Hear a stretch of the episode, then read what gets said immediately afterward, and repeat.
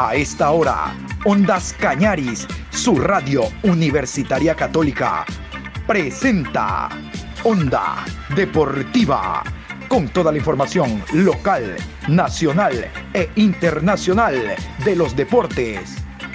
Comenzamos.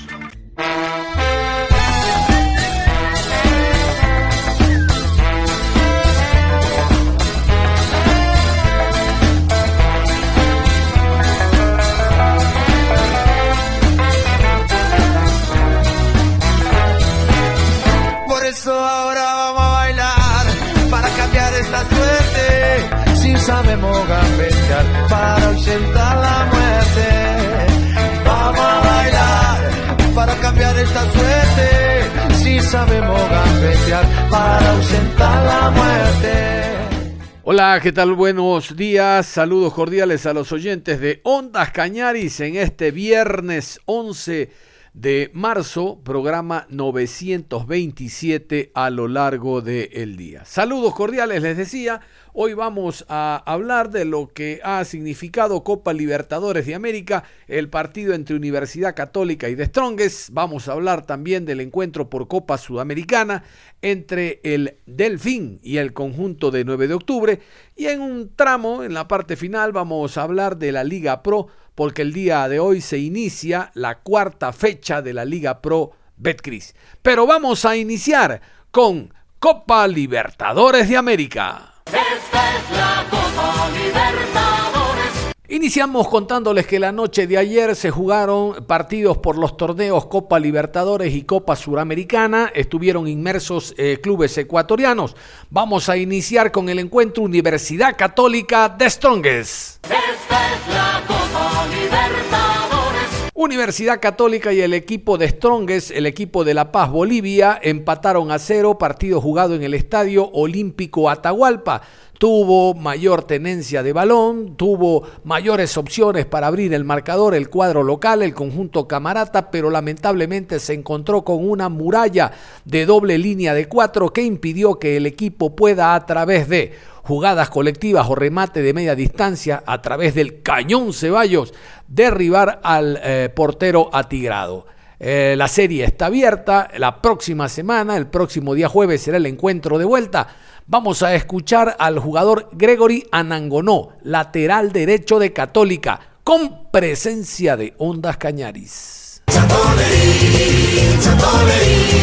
Eh, creo que nosotros hicimos nuestro trabajo, creo que por ahí nos faltó movilidad un poco, ya que el equipo de ellos defendía con mucha gente en el área, pero nosotros estábamos buscando nuestro juego, que es mantener la pelota, buscar por ahí espacios, pero ellos eh, se armaban muy bien en el área.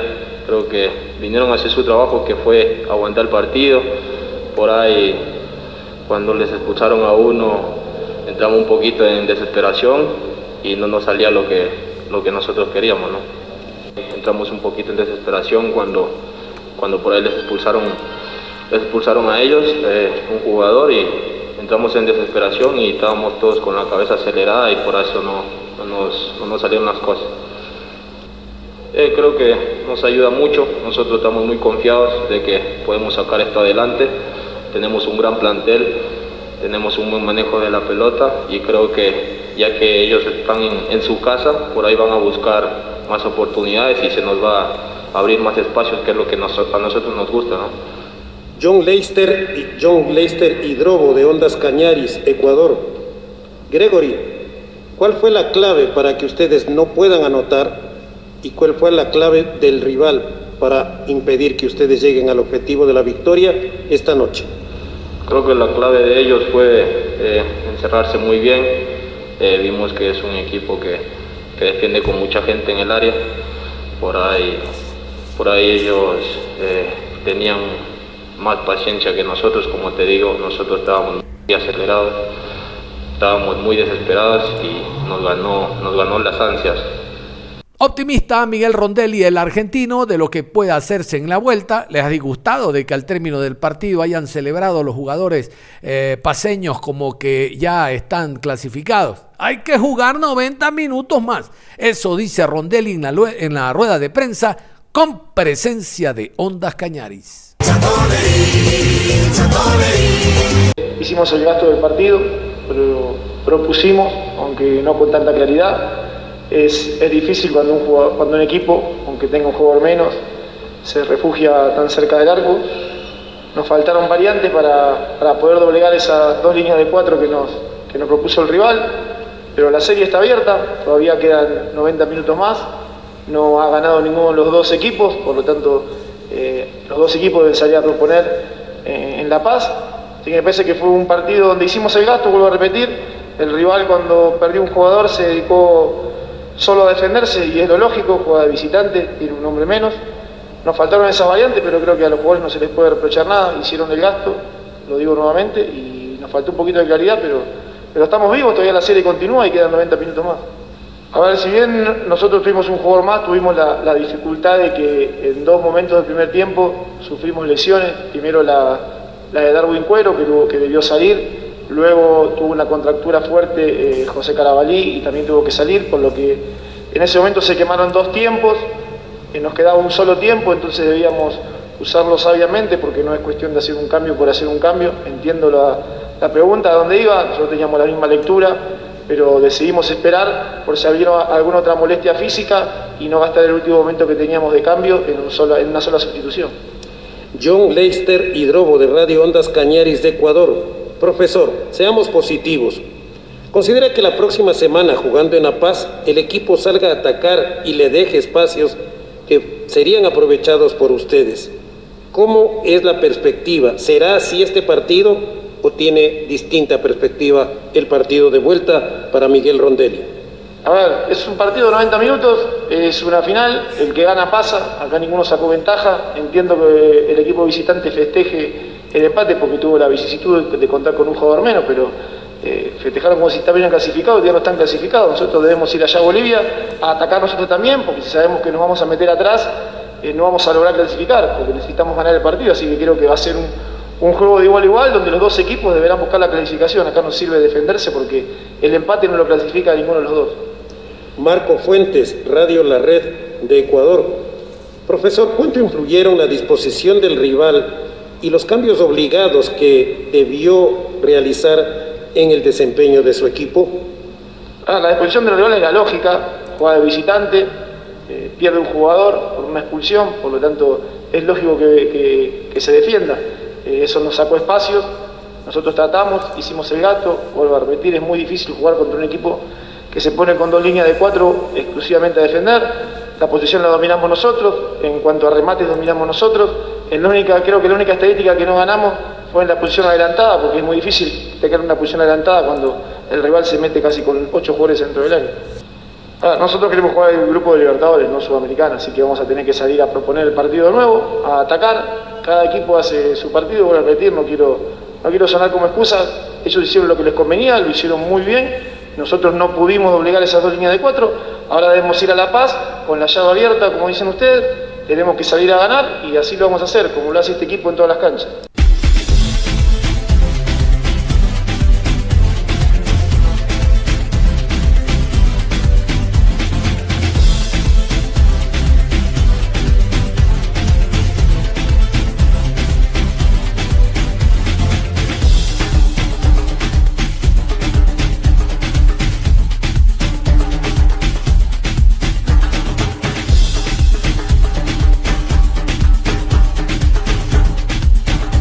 En Copa Sudamericana se jugó el encuentro en el estadio Hokkaido a las 19 horas con 30, Delfín y 9 de octubre, que empataron a uno. Durante gran parte del compromiso ganaba 9 de octubre y cuando estaba a punto incluso de marcar la diferencia del 2 por 0, llega la falta de Glendis Mina para que el Delfín, por la vía del penal, empate a uno. Luego del compromiso, vamos a escuchar a Juan Carlos León, el Pechón León, el técnico octubrino, que habló de la superioridad de su equipo que lamentablemente no se reflejó en el marcador. Escuchemos. Eh, una de las cosas que nosotros venimos a buscar acá fue un resultado positivo. Este, siempre sin nosotros este, traicionar nuestro modelo de juego. Sí, si bien es cierto, al frente hay un rival que quería ganar igual que nosotros. Nosotros venimos a hacer nuestro trabajo ya habrá tiempo para poder eh, enfatizar en nuestro modelo de juego y poder dar un poco más de espectáculo a la vista. Por el momento nosotros buscamos el resultado, lastimosamente no pudimos conseguir el resultado que venimos y que creo que nos merecíamos y bueno, para nosotros la serie queda abierta y el día jueves de la, próxima, semana, Dios mediante, estaremos compitiendo otra vez por ese cupo a la fase de grupos. Eh, el orden, o sea, destaco mucho el orden y sobre todo el mantener el arco en cero. Eh, lastimosamente teníamos un partido controlado donde llegó el penal y eso hace que nos empaten el partido. Y bueno, eso es lo más destacable y obviamente que tenemos que seguir mejorando la definición porque creo que tuvimos opciones para poder ganar el partido con un gol o dos goles de margen de diferencia. Yo en ningún momento vi que Delfín nos haya superado en el segundo tiempo. Yo creo que es un partido muy controlado para nosotros. Obviamente al frente hay un rival que quiere lo mismo que nosotros, obviamente clasificar. Entonces tenemos que darle mérito y valía a lo que hace el rival. Delfín es un gran equipo con muy buenos jugadores. Nosotros venimos a hacer nuestro trabajo, creo que lo superamos en el trámite del partido, pero lastimosamente no pudimos concretar las opciones que nosotros generamos. Bueno, el partido con Delfín para nosotros desde este momento queda atrás, porque ahorita estamos pensando en Orense, porque el día domingo tenemos el partido con Orense. Pero obviamente ya veremos los jugadores cómo están. En primeramente tenemos que evaluar en la parte médica cómo están los jugadores, cómo quedaron después de esta competencia.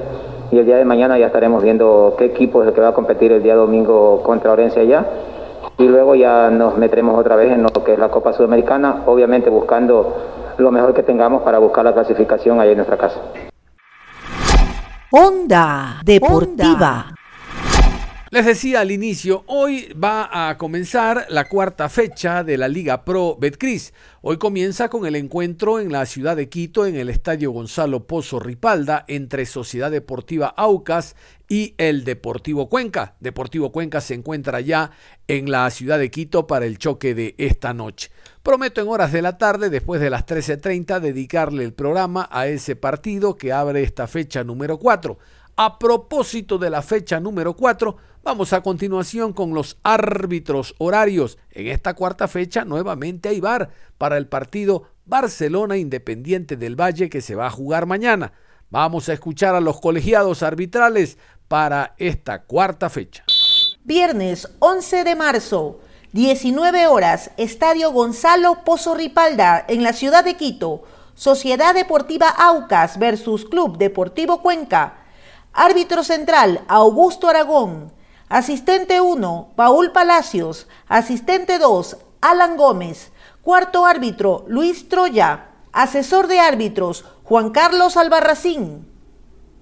Sábado 12 de marzo, 15 horas, Estadio Cooperativa Ahorro y Crédito Muchurruna, Ciudad de Ambato. Muchurruna Sporting Club versus Cumbayá Fútbol Club. Juez central, Carlos Orbe. Asistente 1, Luis González. Línea 2, Wilson Arevalo. Cuarto árbitro, Jordan Montesé. Asesor de árbitros, Clever Freire. 17 horas con 30 en la ciudad de Ambato. Estadio Universidad Indoamérica Bellavista. Técnico universitario recibe a Liga Deportiva Universitaria de Quito. Árbitro central, Luis Quirós. Asistente 1, Juan Aguiar. Asistente 2, Guido Cajamarca, cuarto árbitro, Cristian Arizaga, asesor de árbitros, Iván Jordán. 20 horas, Estadio Banco Pichincha, Ciudad de Guayaquil. Barcelona Sporting Club recibe al Club Independiente del Valle. Árbitro central, Guillermo Guerrero. Línea 1, Denis Guerrero. Asistente 2, Andrés Tola. Cuarto árbitro, Mario Romero. Asesor de árbitros, Félix Badaraco. En el bar, Reyway Wagner. Brasileño. Asistente de bar, Cristian Lescano. En la calidad del video, Osvaldo Segura. Domingo 13 de marzo, 14 horas, Estadio 9 de mayo en la ciudad de Machala. Orense Sporting Club recibe a 9 de octubre Fútbol Club. Árbitro central, René Marín. Asistente 1, Ricardo Baren. Asistente 2, Juan Cruz. Cuarto árbitro, Gerson Zambrano. Asesor de árbitros, Marco Correa. 16 horas con 30. Universidad Católica recibe a Macará en el Estadio Olímpico Atahualpa de la ciudad de Quito. Juez central, Gabriel González. Asistente 1, Jorge Ponce. Asistente 2, Darío Morán. Cuarto árbitro, Robert Cabrera. Asesor de árbitros, José Alvarado. 19 horas en la ciudad de Azogues, Estadio Jorge Andrade Cantos, Gualaceo Sporting Club versus Club Sport Emelec. Árbitro central, Brian Loaiza. Asistente 1, Edwin Bravo. Asistente 2, Mauricio Lozada. Cuarto árbitro, Henry Arizaga. Asesor de árbitros, Alfredo Rodas. Cierra la jornada lunes 14 de marzo, 19 horas, en la ciudad de Guayaquil, Estadio Cristian Benítez Betancur. Guayaquil City recibe a Delfín Sporting Club. Juez central, Roberto Sánchez. Línea 1, Alejandro Lupera. Línea 2, Jonathan Monar. Cuarto árbitro, Kevin Pasemiño. Asesor de árbitros, Sergio Flores. Entonces, en la tarde, comprometidos después de, las 13.30 para hablar de Aucas Deportivo Cuenca, porque el otro equipo de la provincia de La Suay, el Gualaceo, jugará el próximo domingo ante el Emelec, aquí en Azogues, en el estadio Jorge Andrade Cantos, con transmisión de Ondas Cañaris, como ya saben ustedes. Les voy a hablar del rival, del Club Sport Emelec. El Emelec, lamentablemente, el partido anterior, digo lamentable para el Emelec porque actuó como local en el Capoel, empató a uno ante Guayaquil City. Pero lo interesante es que hay jugadores que vienen marcando diferencias. El caso del el jugador Mauro Daniel Quiroga ha marcado dos goles en estas tres fechas de Liga Pro Betcris. Ya en su carrera ha completado 100 goles. Por lo tanto, le hicieron un, pequeño reconocimiento en Guayaquil, el hombre habló del partido anterior y de lo que se viene, este encuentro con Gualaceo el próximo domingo. Sí, eh, contento, ¿no? Siempre digo que, que es un, orgullo cuando uno obtiene cosas, es producto siempre del trabajo, del sacrificio. Eh, cuando uno por ahí obtiene una buena marca en algo, en lo relacionado a lo nuestro, eh, siempre se acuerda de, los momentos complicados que uno tuvo que atravesar para, bueno, para después poder disfrutar de, de las buenas, ¿no? Este, pero como siempre digo, que todo esto sirva para, para motivación, para seguir trabajando, para, saber, para, para seguir por el buen camino, para convencerse aún más de que, este, de que todas las cosas que uno hace, todos los sacrificios, el trabajo que uno hace no es en vano y bueno, que por sobre todas las cosas sirva para, para beneficio del equipo. Mauro, es positivo que se marque a fecha seguida siendo tu titular que el delantero marque para por lo menos en la confianza bien en los partidos. Sí, por supuesto, siempre digo que es importante marcar para nosotros, para los delanteros, ¿no? Este, el equipo creo que se está manifestando muy bien en cuanto a, a situaciones creadas de gol. Este, el otro día tuvimos muchas, por ahí dejamos de escapar algunas que otras, pero bueno, eh, como siempre digo, lo importante eh, es tener, es generar las ocasiones, eso lo, lo genera el equipo lo, desde lo colectivo y bueno, este, para mí en lo personal y para cada uno de nosotros los delanteros siempre es importante marcar. Mauro, ¿en qué crees que se falló el partido frente a Guayaquil City y tuvieron un gran primer tiempo y luego en el segundo tiempo eh, fueron superados por algún momento? ¿Qué crees que le falta a la Melec? Creo que nos faltó ese tercer gol primero, ¿no? Primero nos faltó ese tercer gol que como bien lo dije anteriormente tuvimos eh, varias ocasiones claras como para poder, creo que ya con un 3 a 1 al equipo, al, al rival se le iba a complicar aún más. Eh, y después, bueno, nosotros también creo que en el segundo tiempo cambiamos un poquito. Hoy justamente estuvimos analizando el partido de lo que fue el partido del otro día bueno, eh, poniéndonos de acuerdo y analizando cada situación, cada detalle que, nos llevó justamente a eso, ¿no? que en, en, los últimos minutos no, nos empaten y bueno, haber perdido dos puntos. No, bien, yo creo que también esto es cuestión de tiempo, ¿no? Eh, mis compañeros nos, me van conociendo, nos vamos conociendo mutuamente. El ex técnico universitario, el defensa esmeraldeño Eddie Guevara, viene haciendo una muy buena labor como defensa central, acompañado de Leguizamón. Leguizamón no va a estar por lesión y de seguro Guevara será el eje, el hombre que maneje la zona central de la defensa. Vamos a escucharlo. Ser fácil, el campeonato gracias a Dios se ha vuelto muy, muy competitivo y creo que eh, tenemos que ser más eficaces. Eh, por ahí dice alguien, ¿no? Por ahí escuché que siempre dicen, ¿no? Que mejor que pase ahora que, que no vaya a pasar después. Estamos claros de lo que sucedió, creo que convertir los goles pues va a ser muy necesario y esperemos pues Dios permita pues que el partido que nos toque el domingo pues, sea de, mucha bendición y poder traernos los tres puntos para volver a estar en la, en la parte de arriba, ¿no? Eh, Guayaquil City complicó bastante, sobre todo en la segunda parte. ¿Qué lecciones le dejan de este compromiso? Sabiendo que la intensidad fue muy buena en la primera, pero en la segunda como que se complicó bastante. Bueno, yo creo que son parámetros del partido que pasaron, ¿no? Eh, tal vez eh, no tuvimos un buen segundo tiempo. Creo que son circunstancias del partido que por ahí todavía no lo hemos analizado a fondo. Esperemos en estos días, pues, con, con el profe, pues, que tiene más claro el panorama, pues, eh, por medio de los videos ayudarnos a corregir, porque eso se trata de, de corregir y volver a tomar el, el envión que teníamos eh, desde la primera fecha y esperemos pues que Dios permita y volvamos de nuevo a la victoria. Gualaceo será un rival nuevo obviamente en esta categoría, que se conoce ya de lo que han visto de este equipo. Lo bueno es que hicimos un partido amistoso con ellos, eh, gracias a Dios eh, tiene varios jugadores que ya conocen el campeonato, por ahí Henry Pata, eh, si va de titular hay que tenerlo en cuenta, fue compañero mío, eh, tiene un delantero muy espigado que juegan eh, al juego aéreo, hay que tener muy en cuenta eso, pues sin duda no nos confiamos tanto solo en lo que ellos hacen, sino que en lo que nosotros realizamos. Creo que para el día de examen se está trabajando desde el día de eh, domingo que, que, acabó el, para nosotros de, la, la, el descanso, creo que se, mentalmente pues el equipo está fuerte, esperemos pues Dios permita el día del examen pues sacar 10 y traer esos tres puntos. ¿Y físicamente cómo te sientes al pasar de los partidos? Mucho mejor, mucho mejor, yo creo que eh, lo físico se, vaya, se va ganando también en, en, cuanto a ritmo ya de competición, ¿no? porque tú ya vas ahorrando ciertos parámetros en la cancha para ya no correr tanto, creo que la ayuda de mis compañeros y del grupo ha sido muy buena para, para yo estar bien físicamente y, y sin duda pues me saco el sombrero en el, en el desenvolvimiento y la evolución que tienen mis compañeros para, para cuanto a lo que pide el profe. Esta tarde recién el Emelec va a confirmar en lo que resta de la mañana y en la tarde eh, si definitivamente el jugador Dixon Arroyo jugará como eh, defensa central tomando en cuenta las bajas que tiene el Emelec, el caso de Leguizamón, hay por ahí otro jugador que está eh, suspendido, por lo tanto Emelec no digo que va a improvisar porque un volante de corte como Dixon Arroyo puede jugar como defensa central. El tema es que si se da esto, Roberto Garcés podría jugar como titular en el eh, centro de la cancha junto al jugador Rodríguez, Sebastián Rodríguez, el uruguayo. Vamos a escuchar entonces a el jugador, eh, les decía, Roberto Garcés, que habla de lo que espera para este encuentro a jugarse el día domingo. Jorge Andrade Cantos, Gualaceo Emelec, Roberto Garcés.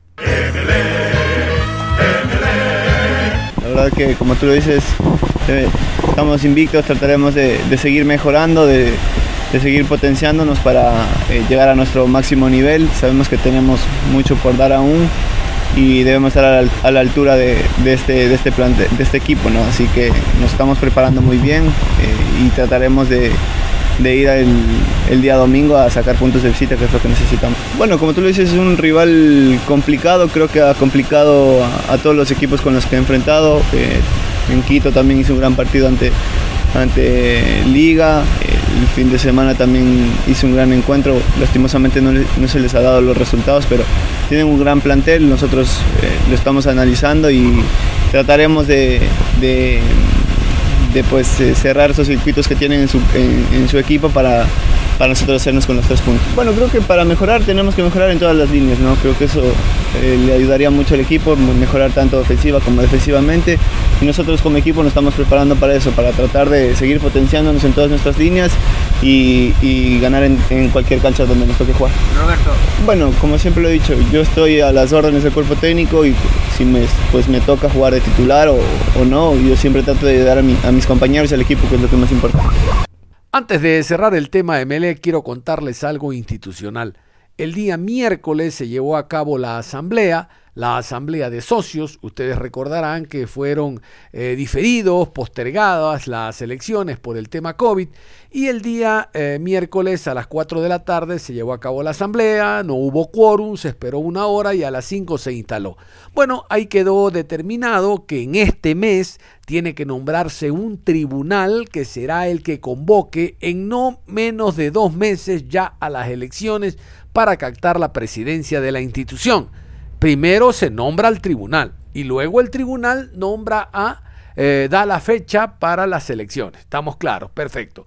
Se habla de alrededor de 7 mil socios que estarían teniendo la posibilidad de votar. Eh, al momento hay solo una lista inscrita, eh, que no es la oficial, pero hay tiempo todavía para ver primero cuántas y después sí hay alguna lista del oficialismo y se mantiene en el cargo la actual directiva que preside don Nassim Neme. A propósito de don Nassim Neme, vamos a escucharlo al presidente actual del Emelec hablando de este tema y de refilón por ahí hablando también del tema eh, deportivo o futbolístico sobre cómo se encuentra al momento el club antes de este partido con Gualaceo. Nassim Neme. Se determinó que el mes de junio sea el mes que ocurrirán las elecciones de dignidad en el club todo con total normalidad, pese a que habían situaciones que decían de que no se podía hacer la asamblea, todo esto. No, no, no, la asamblea no, no está impedida de ninguna manera. Y los socios se reúnen en asamblea para decidir los destinos del club. Nadie se lo puede impedir. ¿Existió quórum? ¿Ah? ¿Existió quórum? Bueno, la asamblea fue convocada para las 4 de la tarde. Los estatutos dicen que si hasta las 4 de la tarde no hay el mínimo reglamentario, se posterga una hora y se, se, se, lleva a cabo la asamblea con los asistentes. Hubieron alrededor de 200 asistentes a la asamblea y con ellos se, se hizo. ¿Y los asistentes han quedado satisfechos de lo, que, de lo que conocimos con lo que se trató en la asamblea? Por el bueno, la asamblea solo podía tratar los dos puntos de la convocatoria, que era confirmar eh, lo realizado por el directorio del club desde enero 8 hasta marzo 9, ratificar lo actuado y eh, establecer como fecha de elecciones el mes de junio del presente año. Hay, una confianza total en la candidatura de... No sabemos si usted va a seguir o hoy no. hoy, no. Hoy no tenemos candidato eh, visible, eh, solamente se inscribió para las fallidas elecciones de enero 30 uno de los candidatos. Pero bueno, se tiene, el, Tribunal Electoral va a convocar a elecciones y, y allí se tendrá que inscribir las listas que se sientan con derecho a, poder representar a nuestra institución. ¿Cuándo está convocado también el Tribunal Electoral? ¿Para cuándo? No, el Tribunal Electoral se lo va a nombrar dentro de este mes y ellos tienen que convocar elecciones en máximo 60 días. ¿Todavía no está la fecha? ¿Cuándo se lo va a nombrar? ¿La fecha exacta? Bueno, dentro de marzo se lo va a convocar, se lo va a nombrar y ellos sesionarán para establecer la fecha exacta de elecciones. Bueno, si disculpe que insisto en el tema, usted hace unos días dijo que espere, que no lo descarten como candidato. Claro, que no puede descartar ni confirmar a nadie. Nadie está descartado, nadie está confirmado. Hoy lo más importante es el club en sí, eh, en los claro, el club, su vida institucional y su rendimiento deportivo, que hoy a todos nos tiene bastante contentos, es lo que también se percibe el sentimiento de, de los socios que hoy acudieron a esta convocatoria. Eh, mucha satisfacción por el rendimiento futbolístico y del equipo ahora también lo futbolístico, ¿cómo viste este arranque también por parte del MLE en esta temporada 2022? Bueno, ha sido superior a sus tres rivales en sus tres salidas.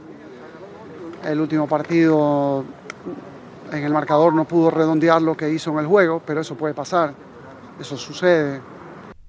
Eh, establecer como fecha de elecciones el mes de junio del presente año. Hay, hay una confianza total en la candidatura de... No sabemos si usted va a seguir o hoy no. hoy, no hoy no tenemos candidato eh, visible, eh, solamente se inscribió para las fallidas elecciones de enero 30 uno de los candidatos. Eh, pero bueno, se tiene, el, Tribunal Electoral va a convocar a elecciones y, y allí se tendrá que inscribir las listas que se sientan con derecho a, a poder representar a nuestra institución. ¿Cuándo está convocado también el Tribunal Electoral? ¿Para cuándo? No, el Tribunal Electoral se lo va a nombrar dentro de este mes y ellos tienen que convocar elecciones en máximo 60 días. ¿Todavía no está la fecha? ¿Cuándo se lo va a nombrar? Bueno, dentro de marzo se lo va a convocar, se lo va a nombrar y ellos sesionarán para establecer la fecha exacta de elecciones. Pero si disculpe que insista en el tema, usted hace unos días dijo que espere, que no lo descarten, usted como candidato. Claro, no puede descartar ni confirmar a nadie. Nadie está descartado, nadie está confirmado importante es el club en sí, eh, en los claro, el club, su vida institucional y su rendimiento deportivo, que hoy a todos nos tiene bastante contentos, es lo que también se percibe el sentimiento de, de los socios que hoy acudieron a esta convocatoria. eh, mucha satisfacción por el rendimiento futbolístico y del equipo. Onda Deportiva. Antes de cerrar, reiterar la invitación, hoy de, después de las 13.30 vamos a hablar de El Papá, Sociedad Deportiva Aucas. Vamos a hablar también del Deportivo Cuenca, que con seis puntos se mantiene en la cuarta posición y con la esperanza de con eh, este nuevo equipo que tiene Gabriel Schurrer y este planteamiento muy equilibrado que se observa en el terreno de juego, logre sacar un resultado favorable para hoy. Lo deseamos de todo corazón. Ahora sí cerramos la programación deportiva a esta hora de la mañana, invitándolos a que continúen en sintonía de Ondas Cañaris. La buena música, ya sabe, tan garantizada con nuestro amigo Juan Pablo Moreno Zambrano. En la tarde nos reencontramos con más información. Un abrazo.